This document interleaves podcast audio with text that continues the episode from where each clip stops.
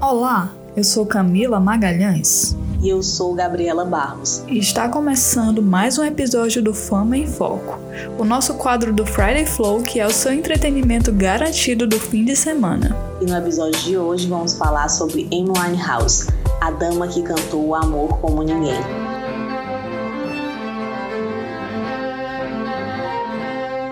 Poucos mitos contemporâneos têm uma trajetória comparada com a da cantora inglesa Amy Winehouse. Ela nasceu em Londres, na Inglaterra, numa família judia de tradição musical ligada ao jazz, em 1983. O pai, Mitchell Winehouse, era motorista de táxi e a mãe, Janice, farmacêutica. Ganhou a sua primeira guitarra elétrica aos 13 anos de idade e por volta dos 16 anos já cantava profissionalmente ao lado de um amigo. O álbum de estreia Frank veio em outubro de 2003, quando ela tinha apenas 20 anos. Diversas canções do álbum possuem influências do jazz e, exceto por duas, todas foram coescritas por Winehouse. O trabalho foi bem recebido pela crítica e sua voz foi comparada à de Sarah Vaughan, Macy Gray, entre outras. Frank foi indicado para o Mercury Music Prize 2004. Menos de um ano depois, Amy parecia bem mais magra. Mais tarde, no DVD ao vivo I Told You I Was Trouble, ela atribuiu a perda de peso ao uso de maconha e álcool. Sou uma cantora, não sou uma modelo. Quanto mais insegura eu me sentia, mais eu bebia. Quanto mais insegura eu fico, maior meu cabelo será. Suas canções, seu estilo e sua voz marcam uma época na cultura global, além de exibir o discurso social sobre o abuso de drogas na atualidade. Foi-lhe negado o visto de entrada nos Estados Unidos da América, para receber os prêmios acima referidos. Fez, porém, sua performance artística ao vivo via satélite de Londres, quando cantou a música Rehab de seu segundo álbum Back to Black. Essa canção sintetiza, como outras, sua visão da toxicomania e sua recusa de aceitar um tratamento convencional, de base cognitivista, a terapia comportamental. Seu nome, Winehouse, por si só, marca seu estilo e nos faz supor uma alusão a uma vertente de seu sistema, a toxicomania. Além das belíssimas composições e interpretações intimistas, a cantora pôs em cena o próprio corpo, em suas diversas passagens ao ato de toxicomanias. Seu corpo, cruelmente emagrecido e devastado pelo abuso de crack e cigarros, foi exibido e capturado por imagens que, inexoravelmente, foram superfaturadas pela mídia, que explorou ao máximo seus reais rehabs. Contudo, como compositora, Winehouse revelou uma visão peculiar do feminino que encontramos na contemporaneidade com mulheres, por exemplo, especialmente pelas afetadas pela toxicomania. O álbum recebeu seis indicações para o Grammy 2008, das quais venceu cinco. Foram elas: melhor canção, melhor gravação, artista revelação, melhor álbum pop e melhor interpretação feminina. And the Grammy goes to Amy Winehouse. Back to Black atingiu sucesso comercial, sendo o disco mais vendido de 2007, mais de 5 milhões de cópias no ano.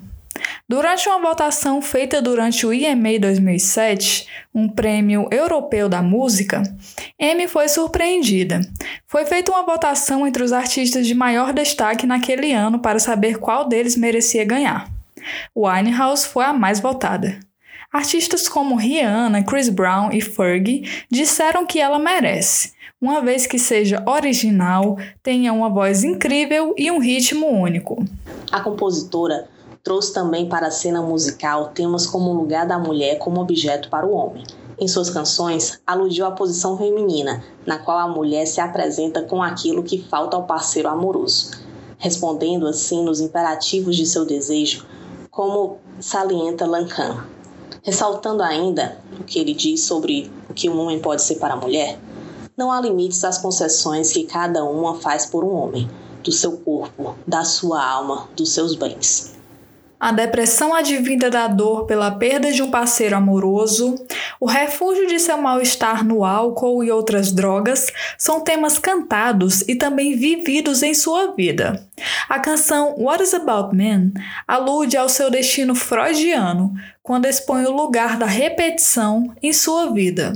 ela atribuiu sua escolha do homem errado à sua fixação no ódio de sua mãe, abandonada pelo marido quando ela era adolescente, e equipara esse ato a uma coisa natural para ela, assim como cantar. Várias canções retrataram a vivência da dor pela perda do parceiro amoroso, como por exemplo Back to Black, uma réplica de sua relação cotidiana com o ex-marido, Blake Fielder. Nessa canção, ela revela a devastação sofrida quando o ser amado a deixa e os signos do amor ou do desejo se distanciam. Podemos observar, tanto na música como no clipe, esse estado de luto no qual ela se deixa voluntariamente ser aspirada pela pulsão de morte. Winehouse exibe a sua dor manifesta no próprio corpo e também como autora na reinvenção do ato compulsivo e repetitivo de sua relação com a droga que escolheu. Na mesma rapidez que ela apareceu nas listas das mais vendidas, ela começou a aparecer também nas páginas policiais dos jornais. O uso constante de drogas e os problemas com o marido com quem se casou em 2007, ofuscaram o talento e a carreira em ascensão da cantora.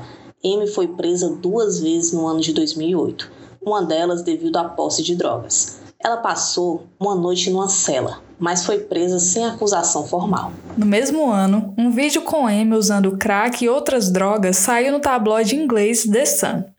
Em 25 de janeiro, foi internada numa clínica de reabilitação, sendo vigiada 24 horas por dia. Várias fotografias de M com o seu marido vieram parar na internet.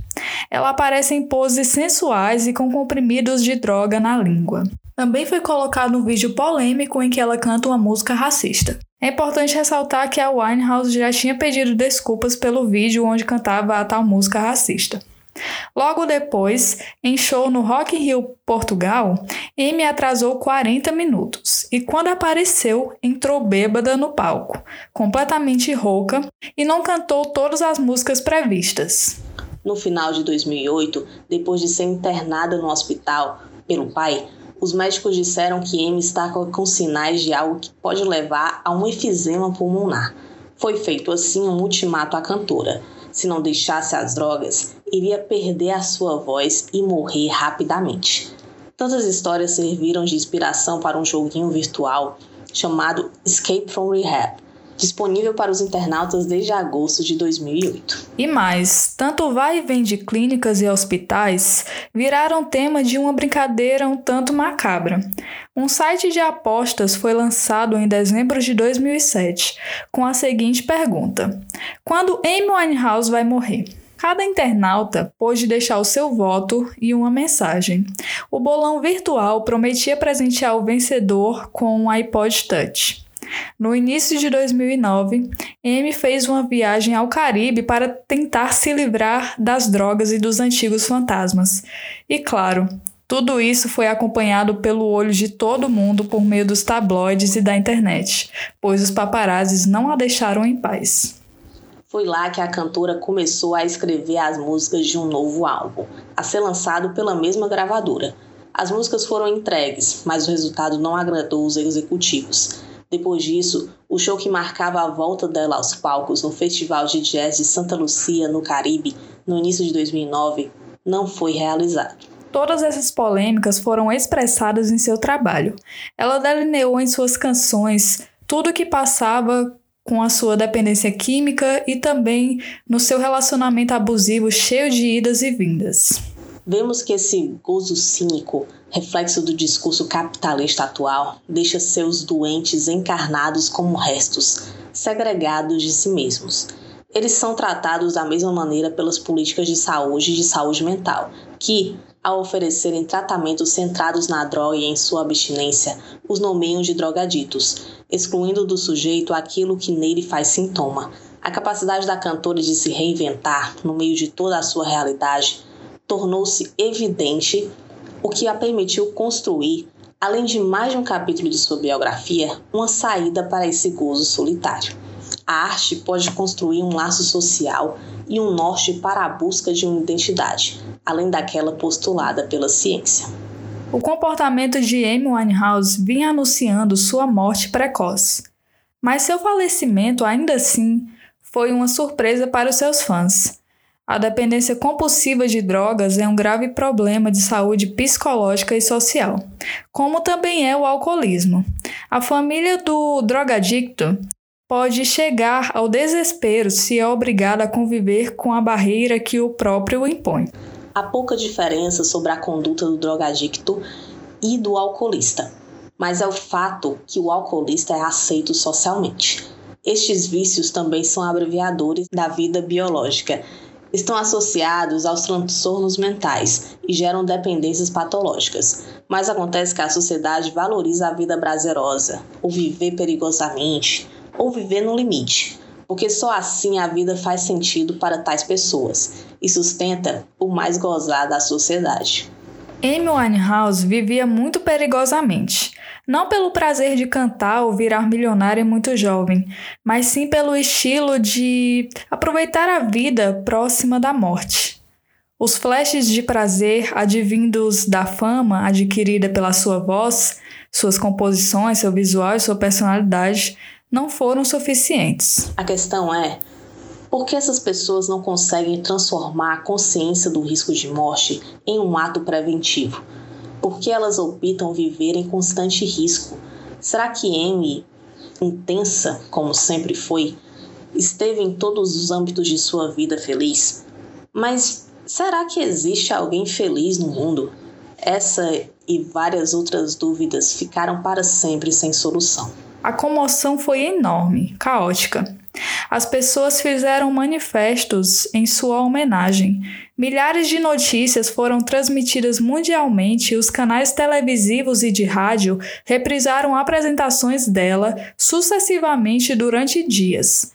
Foi como um pequeno conto mágico, pois tudo que restou do caso de amor de Amy com seus milhares de fãs foi um santuário com uma linda varanda. Os jardins desse lugar possuem as mais belas rosas vermelhas, como as que ela gostava de usar no cabelo, e em cada canto da casa há um souvenir capaz de despertar tocantes emoções nos seus maiores admiradores só com uma simples olhada. No equipamento de som da sala toca um programa interminável com seus inúmeros sucessos. E termina aqui mais um episódio do Fama em Foco. Esperamos que vocês tenham gostado e acompanhem nossas próximas atualizações, pois todo, todo sábado estaremos, estaremos com, você. com você. Um beijo, até mais. Tchau!